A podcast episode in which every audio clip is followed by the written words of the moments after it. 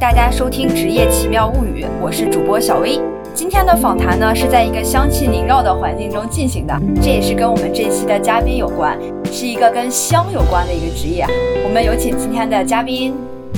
Hello，小薇，Hello，各位听友们，大家好啊！很高兴可以在这个平台上跟大家聊一聊跟香气有关的东西。先来做一个简单的自我介绍，我在这边呢用三个标签来为大家介绍一下，我也是让大家看不到我的同时呢，你在第一印象里面可以对我有一个视觉上面的一个感官啊。为什么说要有一个视觉上面的感官呢？那这就要说到一个第一个标签，嗯，紫色。紫色我是一个紫色的重度爱好者。我今天跟维佳姐见面的时候，第一次就见到她的时候特别喜欢，因为我也特别特别喜欢紫色。然后她染了一头紫色的头发，然后穿了一件紫色的衣服。虽然我们是一个电台节目，但是已经有画面感了做出了视频的感觉。而且这个紫色的头发是我从上初中开始就一直向往着自己能有一头紫色的头发啊，但几近不惑之年才得到。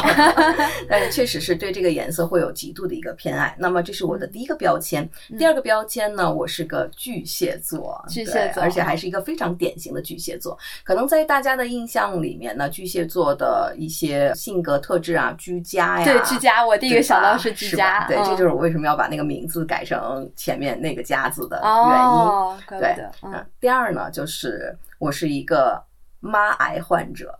什么叫妈妈癌癌？对呃有妈癌，看谁哦家的孩子都是自己家的宝贝儿，看谁家的事儿自个儿都操心。我第一次听说这个哈妈癌患者啊嗯，巨蟹座有妈癌。嗯，居家，我也是特别喜欢别人家的宝宝这种感觉，但是让自己生一个，就会觉得说自己家宝宝就很难，就会很难照顾啊，或者什么的。就嗯，玩一玩可以是吧？对对，玩一玩可以，自己生自己照顾就算了。那么这是我的第二个标签，第三个标签呢，就是我是一个斜杠青年。嗯，斜杠青年，而且斜杠斜的还蛮多的。那么嗯头几年呢，可能从事讲师的行业，嗯这个工作内容会多一点啊，包括生活美学类的各种的培训、嗯啊，包括现在也在从事这个行业啊。那么呃，学完芳香疗法之后，我就已经变成了一个芳疗师。在芳疗的这个领域里面，我们说一入坑深似海啊，就从芳疗领域里面又衍生到了气味疗法师，以及今天要跟大家着众聊的比较多的调香师。同时，我还是一个芳香首饰 Fine Jewelry 这个品牌的创始人。嗯，芳香首饰这个，我们俩在真正开始录之前哈，也聊了很多。这个是我第一次听说的一个新的领域和新的方向，就是打开了一个新的世界大门。所以今天也是有请佳佳姐来跟我们分享一下，她对整个这个职业的一个路径，她是怎么样一步一步的成为现在刚才所说的这些斜杠的哈。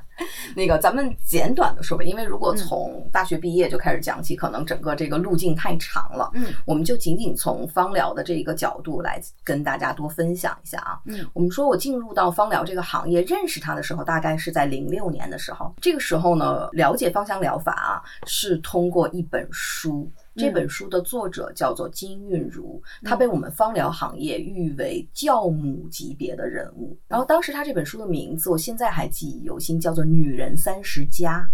它其实不是一本讲专业的书，嗯它是一本讲女性你在不同的年龄层你应该展现和体现出来什么样状态的书。嗯，那很很有意思，就是前几年我们金韵如老师又出了一个全新的一本叫《女人四十40加》，加对，是的，刚好她。出三十加的时候，我嗯。快到三十、嗯。她出四十加的时候，我快到四十，伴随着一直成长起来的就是这种感受。这个是跟芳疗的第一次邂逅，嗯是经过一本书，经过一个人，嗯。那么开始了解到植物以及植物生活，它会是一个什么样的状态，对它也会有一个很深的一个向往。那很可惜，当时我有自己的工作，有其他的事情在做，就嗯。并没有去系统的去学习芳香疗法，一直到了二零一五年的一个前后，这个时候其实对于我来说是一个职业生涯比较变动、要有改变的这样的一个时间点。嗯，那我就回想到了我在很多年前曾经被植物触动过，对被植物影响过，那就好点燃的瞬间，对，嗯就毫不犹豫的选择了呃。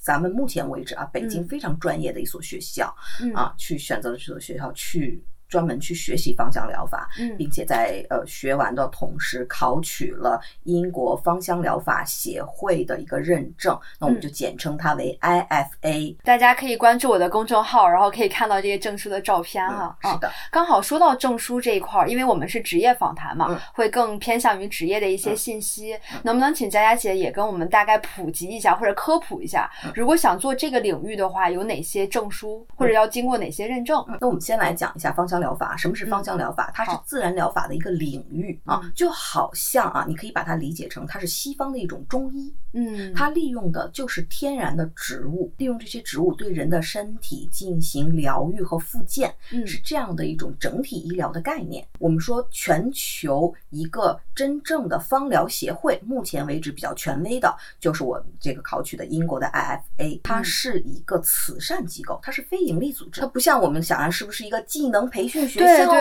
我第一反应其实是这个，是的，不是的嗯。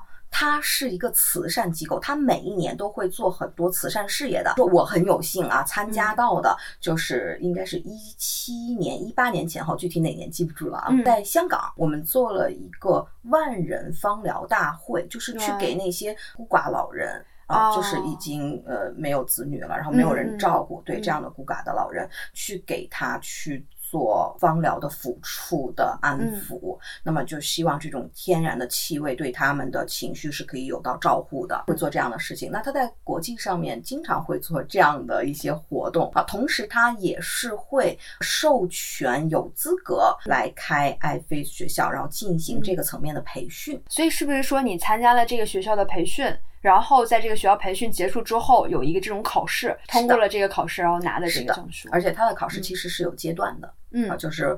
IFA 只是一个 IFA 这个证书是入门的，那再往上还会有 Aroma Touch 和那个 POT 职业认证，当然这个我嗯。都有拿到。就是都是芳香师这一条路线是的，刚才咱们只是讲了英系芳疗，嗯那么其实还会有法系芳疗，嗯。但是法系芳疗它没有协会，它更多的像是什么呢？它是呃，例如说呃，我那个气味疗愈是在巴黎自然疗法学院学的，嗯。它是一个呃私人学校的这种机构，然后嗯。可能会有几位呃行业里面很很大的大咖，那例如说我们最常听到的，尤其是在呃大陆这边最常听的就是法兰贡，一会儿可以给你看他前一段时间刚出的那个药用精油学，法系的芳疗，它更多沿用的领域是医学领域，它要求法系的所有这些芳疗师是要有医学背景的，然后跟医学结合的非常紧密，对，而且它跟临床结合的会非常紧密。啊，嗯啊一般我们说最前沿的论文，嗯全都是法系出来的。但刚才介绍到的英系呢，它可能更居家啊，它更希望的是这种自然疗法的领域是给到每一个人家庭里面去的。那除了英系和法系这两个大部头以外啊，还会有一些 IFPA 啊啊，或者是 NAHA 呀、这样的认证机构。我们说这样的一些认证机构，可能就要再往下排一排了。他们可能就连协会或者是学术这种机构都不是，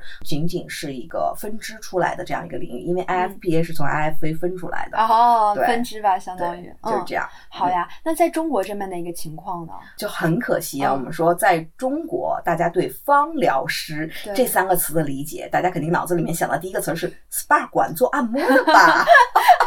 实话实说，我在没跟佳佳姐聊之前也是这个感觉。对对，大家会有这样的一个感受，因为嗯确实是啊，我们说在中国最早的职业认证芳疗师就是这个行业，对，嗯但其实跟我们说英系方疗、法系方疗是完全不一样的概念了。也是前几年，就是国家的职业认证有一次大的变动，就会计证取消啊，对很多哎这些证书取消对证书取消啊。这些证书取消了之后呢，会有很多方疗行业里面的有志之士有在申请。嗯，就是我要开创一个职业，例如说就叫做瑜伽方疗师、啊，嗯然后中国的就更芳香垂直、更专业了，对就是他们也在想。在中国去复兴起华人芳疗这个行业，有人在这样想，也有人在实践的做。但是我说，就是到目前为止还是一个嗯起步阶段，嗯还没有成就一个很大的体系。对芳香疗法感兴趣、想入行的朋友们呢，我这边给到的建议一定是从英系开始入行啊，因为英系你不需要医学背景，嗯你只需要把这个解剖学基础，哎，就是医学大一新生的课程，嗯你能读通，其实就是 OK 的。其他的认证考完了之后，就是可以在一个入行的门槛里面了。嗯然后用法系精进自己，这样会是一个比较好的方式。嗯嗯，好呀。那提到芳香疗法，其实就像我们刚才说到的，可能中国人的意识里面对芳香疗法也好，或者是这种芳香师，第一反应可能是跟 SPA 有关系的。但是实际的一些情况呢，能跟我们科普一下吗？嗯，会是很不一样的。我们来说，从我身边已经毕业很多年的这些学妹们啊，嗯以及我自己的职业生涯上面跟大家分享啊。嗯那我们毕业之后，我们很多的同学会做什么呢？就例如说，他会做一个个人工作室，他会像心理医生一样接诊。那么有案例过来做咨询，他想去解决身体层面、情绪层面，或者就仅仅是面容层面这些所有的一个问题的时候，嗯那他会根据他个人的这个情况以及需求，去给他开类似于处方这样的东西，我们叫配方，他专个人的专属配方，而且会在他整个疗愈过程当中，基本上是会给到一个一对一的很贴身的一个服务，告诉他这个植物油的、精油的复方油，你拿回去之后，你应该怎么怎么样来使用，就像是一个医师指导的这样的一个过程。那么这会是一个方向，另外一个方向呢，有人就真的去开了 SPA 馆，嗯对，就真的去最直观的一个应用哈。对，呃，但是其实芳疗的 SPA 跟我们日常在美容院的 SPA 还不一样。嗯，对这有什么区别吗？我们日常在美容院的 SPA 一定是肌肉层面的按摩，那就是技师一上来就会问你，你吃不吃力啊，受不受力啊，力道怎么哎，对样我这个力度嗯你受得了受不了啊？一定会有这样的问询。但是嗯芳疗没有，芳疗不是这样的，嗯因为芳疗的这个按摩它是淋巴层面的，它嗯是很轻的。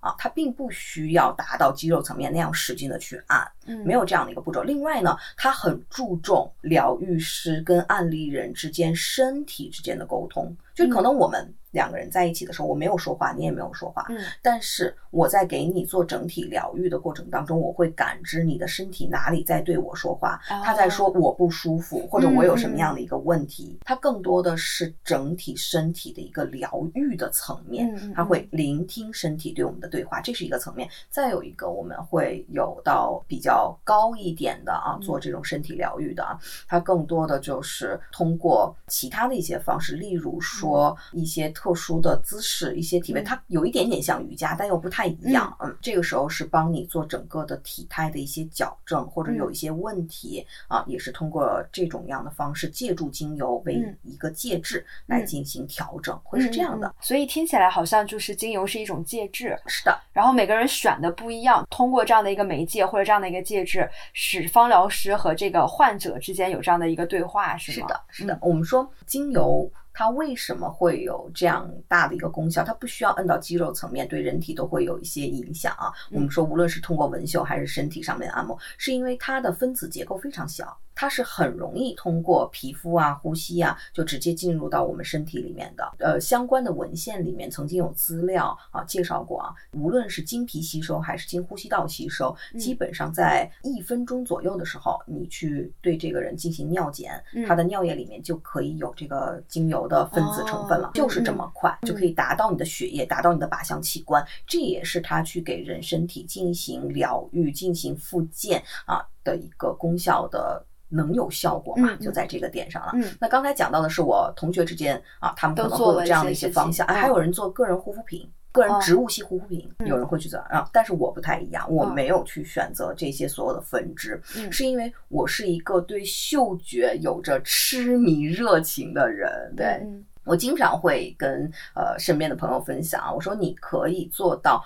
一件事情，你不去看它，你不去嗯听它，你不去碰触它，你甚至都嗯不去想它，这些你都做得到。嗯，嗯，那对于一个气味，你能不去闻它吗？啊，你可能有有意识的不去闻，但是总归是会通过你的呼吸进入到你的身体的。是的，没错，嗯就你可以短时间内拒绝它啊，一秒钟也好，十秒钟也好，一分钟也好，你绝对扛不过五分钟、十分钟，你一定还是会去闻它对，嗯嗅觉是一个被我们大大忽略掉的感官系统。嗯是，一会儿讲到那个呃嗅觉整个生理系统的时候，跟嗯大家仔细的来介绍啊。我现在来说，就是嗅觉很吸引我，所以我当时选择的这个方向是什么？我选择了气味疗愈这个方向。嗯，气味疗愈，嗯，对能详细说说吗？这就是考完芳疗的爱妃之后，我去考的第二个认证了啊，哦就是巴黎自然疗法学院的气味疗法师。那么它要起到的这个功效，或者说气味疗法师是来做什么的呢？嗯它是利用天然植物的气味，嗯对我们的情绪和身体同时产生疗愈效果的一个处置的方法。嗯，仅仅是这个香气，我拿给你，你来哦闻嗅一下，它立刻就会对我们的身体产生影响。为什么啊？嗯来给大家科普一下这个知识，就是我们其他的感官系统，当你去摄入它的时候，它第一反应到的一定你的大脑新皮层会处理它。对啊对对，对，就就像你见到我的第一面，哎，他头发是紫色的。是是是，然后就特别开，心。这个时候一定是你的大脑新皮层 接收到了信息，反馈回来信息给到你。嗯但是我们说嗅觉不是这样的，嗯嗅觉系统它是怎么运作的呢？在我们的鼻子、鼻腔内部上面，哎，这块有一个像是牙刷、毛刷那样的部分，我们把它叫做嗅觉上皮。当这个芳香分子通过我们的鼻子进入到鼻腔，被这个嗅觉上皮上面会有很多嗅球捕捉到。嗯这个时候，化学信号会转成电讯号。我们说神经传导是电讯号，哦所以它就会转成神经传导的电讯号，然后传导进了哪里呢？传导进了我们大脑的边缘系统。那么这个边缘缘系统在大脑里被称之为是旧脑，它掌管了人的情绪和记忆，对是的，对它会包括海马回、嗯杏仁核、下丘脑这些所有的一些部分。嗯所以说，它除了可以影响到你的情绪。影响你的记忆，嗯还会让指挥下丘脑嗯去分泌一些该去分泌的激素。这就是为什么我们仅仅通过纹绣就可以影响到情绪，就可以影响到我们的身体。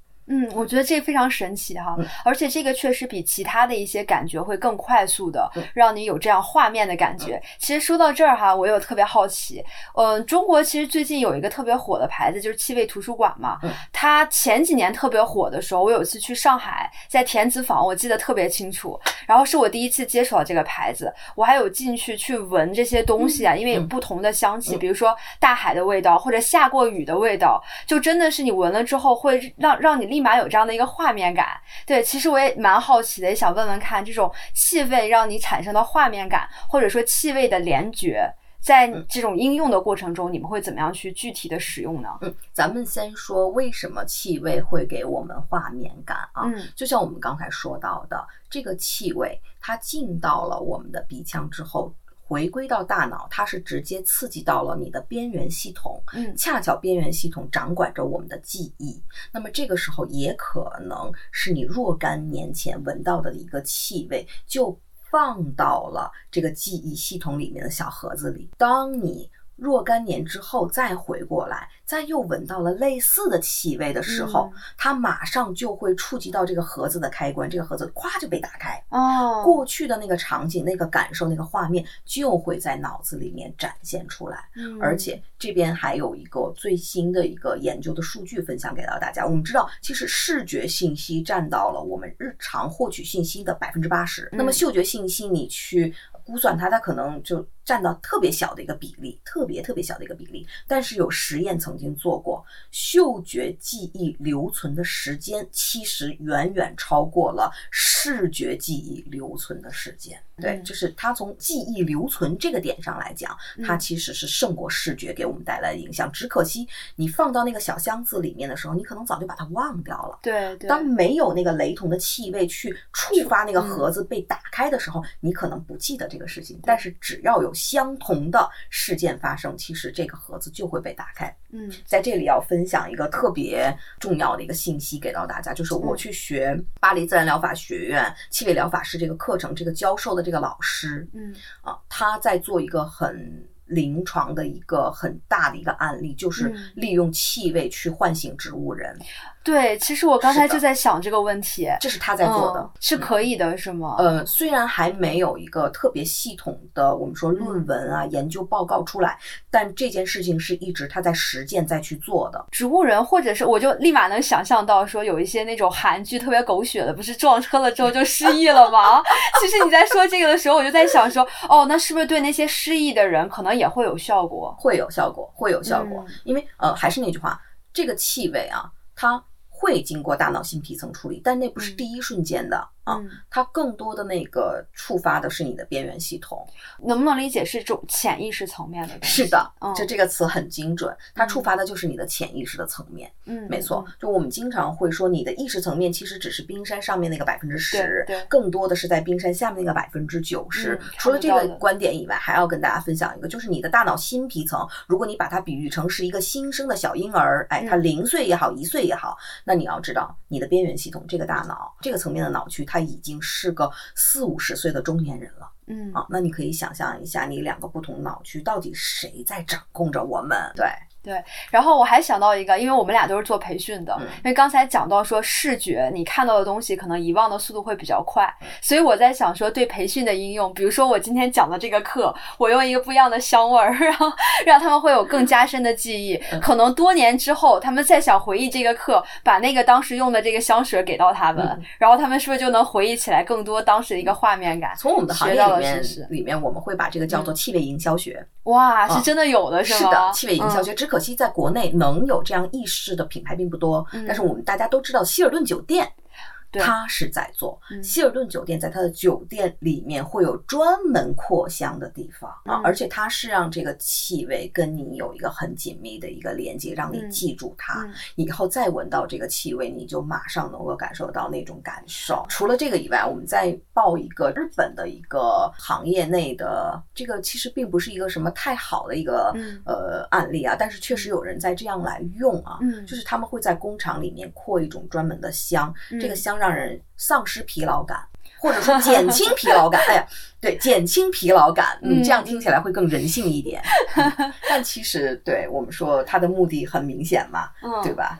这种减轻疲劳感其实不是一个非常直观的，就是你确确实实是减轻了，只不过是让你有这样的一个感受层面的，就觉得会比较少少疲劳感这它样子。没有办法减轻你肢体上嗯的这种疲劳，嗯但是它可以减轻掉的是你脑力的这种疲劳的程度。嗯啊，可以从这个层面去减轻。然后如果说这个东西我们作用到体力劳动人的层面呢，他只是觉得我没那么累，但嗯他的肌肉、他的四肢、他的身体还是会累的。但是如果嗯。我们给到脑力工作者啊嗯，他其实是很好的一个正向的一个方向，他就是帮他去缓解这个疲劳的。对，嗯所以要看那个应用场景，嗯，对，现在很多商场也会有那种不一样的香味，有的。包括我之前其实是在香格里拉工作，啊，然后香格里拉也有我们叫香格里拉香嘛，嗯。就是大堂里面都会有那种味道，嗯。所以我每次对我而言，比如说我去到了不同的城市，住不同的香格里拉，嗯。但是只要一进那个大堂，就有一种回家的感觉，是的，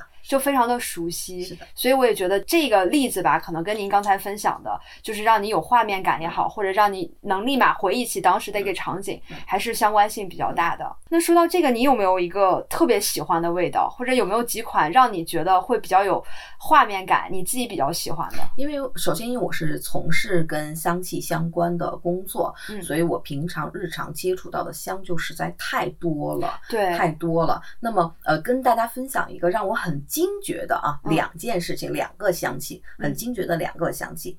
第一个是我前几年去到。贵阳的时候，我我从来没去过贵阳，那是我第一次去贵阳。去到那边的时候，那个有一种当地的特色的吃食，叫做丝娃娃。哎，我不知道咱们的听友们有没有吃过丝娃娃啊？嗯然后他去吃丝娃娃的时候，会蘸一种特殊的油，嗯那个油吃到我嘴里的那一瞬间，我就被惊艳到了，我就被惊艳到了。唤起你的记忆了，是吗？呃，啊是因为它的香气的层次太丰富了。就是我以前去接触到的所有相关的有很丰富层次的香气，但是能像它那样的丰富，以及是我喜欢的那个方向的，并不多见。它叫山苍子。对，哦就是如果我现在用语言去给大家描述的话，就是你嗯在它身上，你首先能找到果香调，嗯而且是很丰富的果香调，就里面会有柠檬、有甜橙、有佛手柑，一个综合性的一个果香调的存在。同时嗯，它也会有绿叶调、青草的质地的感受。嗯另外，你还可以在里面找到橙花的感觉，苦橙花一直是我一个很喜欢的一个香味。那也就是花草。果哦。在一个这个叫做气味的承载体当中同时散发出来，嗯。而且我们说，呃，本来果香调它单贴烯为主，它就是一个很上扬、很抢戏的，就是它先冲出来的这样。盖过其他的，对然后嗯。你又是把它吃到嘴里啊，嗯瞬间就被惊艳到，哦，就超开心。嗯。对，其实对于我来讲，我是发现这种特殊气味、新的气味会让我很激动，而且让我能记忆深刻。此后我就在很多配方里面，对嗯我就会用山会用苍子，对，会用山嗯苍子，嗯就会变成了一种，因为我喜欢它，然后我就会更嗯偏爱它，嗯所以在调香的时候，我就经常让它出场，会是这样。嗯，所以其实听起来味觉和嗅觉，其实他们俩之间也是会有非常紧密的联系的。啊，这嗯一点上就要跟大家再说说呃另外一个实验了。这个嗯大家可以自己回家试一下啊，这个真的是可以自己回家试一下。你准备这个星巴克的杯子就可以啊，嗯一杯放可乐，一杯放雪碧，把那个气儿放跑，一定要先把气儿放跑。好，现在是两杯不一样的饮料，嗯味道是绝对不一样的，对吧？对对现在肯定没有人跟我说他们俩味道是一样的。然后你捏住鼻子，不许换气，拿吸管喝。嗯，你去分辨哪个是可乐，哪个是雪碧，你是分辨不出来的。哇，是吗？今天回去可。以尝试一下。首先一嗯啊，一一定要放到没有气儿了。嗯嗯嗯啊第二，一定是捏着鼻子不许换气，嗯，始终捏着鼻子不许换气，就用嘴巴来呼吸，嗯然后去感受这个气味。你只要嗯一把手放开，你一喘气，你就能分辨出来了。是不一样的，味道是不一样的。的，为什么？我们说刚才我只嗯跟大家介绍了一个嗅区，在这个位置，对在鼻腔里面，但是其实我们还有另外一个嗅区，叫做舌后嗅区，它在我们的口腔跟鼻子连接处。嗯，那我们其实吃到的很多东西，我们说舌头只能感受到这是酸的，这是甜的，这是嗯酸甜苦辣的，嗯辣都不是。辣不是味觉，啊辣是一种痛觉。啊痛觉对，嗯辣是一种痛觉，但其他我们吃到那些更丰富的气味从哪里来的？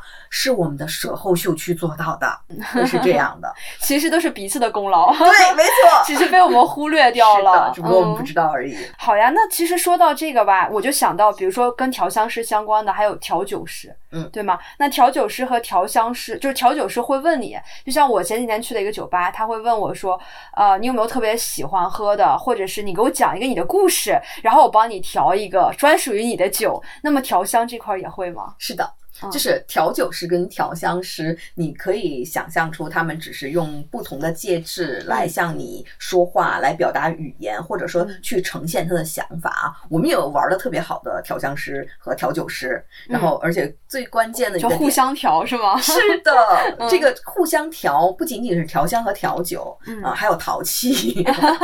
例如说，我们去呃品香会结束了之后啊，呃，我会跟他说：“你给我调一杯我。”嗯就是我是什么样子的嗯啊？你你你感知理解，对你来给我调出来。然后或者是呃，曾经就被被我调过的调酒 师们，对，被我调过的调酒师嗯，我都会怎么调他呢？我告诉他，我要一杯巨蟹座，哦，对。哎，这个可以啊，这个蛮有意思的，对，我下次也可以去试一下。对你你可以去嗯调一下他们。然后，当然我们的调酒师小伙伴们也会有啊，也会有这样的。对嗯他需要定制一个香的时候，他就你就看我，你觉得我是哪支香？嗯嗯，对我是？什么样的一个气味嗯啊？就包括嗯前几天跟朋友们聊天的时候也在试。其实我们说每一个香气，你可以把它拟人化，对对对，它可能是一个小姐姐，嗯或者是个小哥哥，或者是一个嗯很妖娆的一个女人，哎，嗯或者是个绅士。嗯对，你可以把他们每一个人拟人化，嗯然后调香的过程就像开 party 一样。对 我今天想邀请谁来参加我这场 party？我 party 的主题是什么？嗯其实这就是一个调香一开始你在脑子里面要做的一个功课。呃，但是这样的话，是不是每个人的理解其实也不一样？就是还是比较偏向于主观的。是的，比如说，同样一款香，可能你闻起来是一个小姐姐，我闻起来是个小哥哥。是的。呃，我们说，首先一嗅觉是一个极其个人化的事情，是因为气味跟我们每一个人的记忆是有连接的。对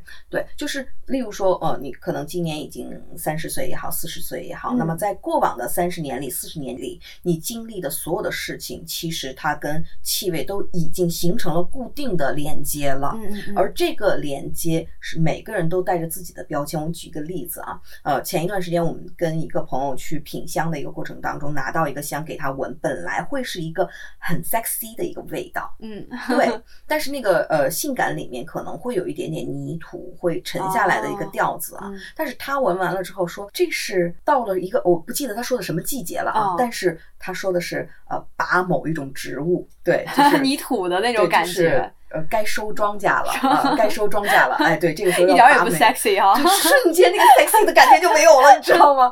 对，嗯没有办法，因为这个气味跟它那个连接就在它的这个记忆的这个记忆的里面。嗯，对，对，它记忆的盒子里面，这个香气对应的这个盒子打开之后就是收获的感觉，就没有 sexy 小姐姐出现。对，是的。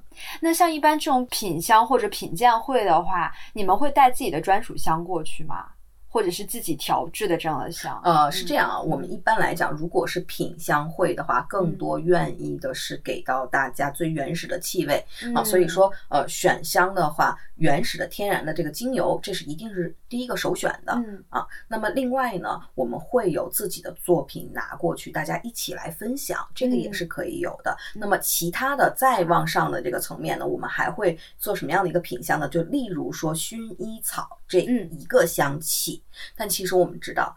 呃，我们现在看到的薰衣草，它并不是只是仅仅是薰衣草，它可能是真实薰衣草、嗯，杂薰衣草、醒目薰衣草啊，或者是高地薰衣草，甚至英国薰衣草、法国嗯薰衣草，嗯啊，它会有特别特别多的不同产地的薰衣草，它的气味也是嗯完全不一样的。所以同样都叫做薰衣草的香味儿或者薰衣草的精油，它对应背后的不同品种的、不同产区的，其实闻到的味道都不一样。是的，你们会去界定吗？就比如说这一瓶，它专门有一个标签，这是产自于哪儿的，然后什么季节的、什么品种的，然后对应的。会的。哦首先一，呃，每一个呃调香师，如果是一个专业的调香师，他一定嗯会有自己的原料手册。嗯，对，他的原料手册里面会标品牌、标产地、标年份，哦，而且这个气味它一定要先做训练和链接的。嗯啊嗯，而且我们要知道，天然的这种精油，它会受到自然界的一个影响。那也可能我这一批啊、同一个产地、同一个年份，这一批出来是这个气味，第二年我依旧从这个庄园去采购，嗯但是采购回来，因为这一年雨水大了。嗯啊，嗯采购回来这个薰衣草的味道就会有偏差，嗯对，会有这样的一个情况在。你们这个手册听起来就像一个那种字典一样。是的，那你每年还会更新里面的东西吗？会不断的更新里面的东西。其实作为调香师来讲啊，从我个人而言啊，有两个手册是非常关键的，一个就是你的闻香训练手册嗯啊，再有一个就是我刚才说到的这个原料手册。嗯，对。闻香训练手册是什么样的？可以给我描述一下吗？呃，一会儿我给你看啊，但是哦现在这个 看不到的听友们就只能我来给大家简单描述或，者到我的公众号里面看图。啊也可以，也可以嗯。呃呃，例如说，我今天想闻罗勒这一支香，嗯那么我从早上起来这个时间点几点起床开始进行纹绣，嗯这第一次纹绣大概时间长是多少？然后这个纹绣完了之后，它给我的感官是什么样子的？好。哦结束了，这一嗯分钟结束了，我把它放到一边，我这个时候去做其他的事情了。嗯可能隔了五分钟、十分钟以后，我又回来了，我又把它拿起来。嗯 OK，这个时候它呈现出的气味是什么样子的？我会做相关的记忆、记录嗯和我的情感链接。嗯好，我把它放下去了。嗯那可能呃第二天，哎，我又回来了，我又拿过来，我再去闻它的时候，那么有的香它的留香可能能到两三天之久，但有的嗯香可能也就一两个小时之久。但是无论是怎么样的，我们说这是我跟香气进行链接的一个过程。嗯那么可能我会拿一个月的时间，每一天都干这一件事，都只闻这一支香，嗯只是嗯为了我能更清晰、更全面的认识到这个小姐姐。所以这个感觉会是说，比如说啊，我我问一个不是很专业的问题，我不是很清楚哈，就是你们会不会就是因为你闻过这个嘛，你每次比如说我不告诉你这是一个什么什么东西或者是什么精油，然后直接给你去闻的话，你是能够辨别出来的，大多数的都可以，都可以，这是闻香训练哦。必须要能做到的。一种能力、啊，就是对。嗯。呃，我我要说这个能力是可以仅通过训练，所有人都可以达成的，哦吗就是你的？嗅觉敏感我 就觉得对我来说其实就挺难的，嗯一点儿都不难，就只要你天天来闻它，嗯，你跟它建立了很熟悉的程度，那可能我们说刚才那个不同产区这个薰衣草，你要想去分辨它，这个需要你很长时间的一个训练啊。对对对，但是如果说我给你闻一支甜橙和一支柠檬，你嗯。瞬间就能记住它，你下次闻到 OK 这是甜橙，嗯。你很容易就能记住它。这些种类跨度比较大的或者差别比较大的，就是比较容易分辨。但是像你刚才说的，如果都是薰衣草，让你去闻是哪一年份的，然后哪个产区的，可能就会比较那就太难了。就跟品酒其实是一样的嘛，这是哪一年的拉菲是哪一年的，是什么时候产的？好呀好呀。那我觉得我们上期的话就聊得差不多了，聊了很多关于这个专业的，也给我们科普了很多很多知识哈。刚才也跟我们讲了一下，你每一天可能都会做的就是去做一个这个方向的一个训练。所以下一期呢，我会邀请佳佳小姐姐给我们来分享一下她一天的工作是怎么样的，一天是如何度过的。所以我们上期就先到这儿了，大家拜拜，拜拜。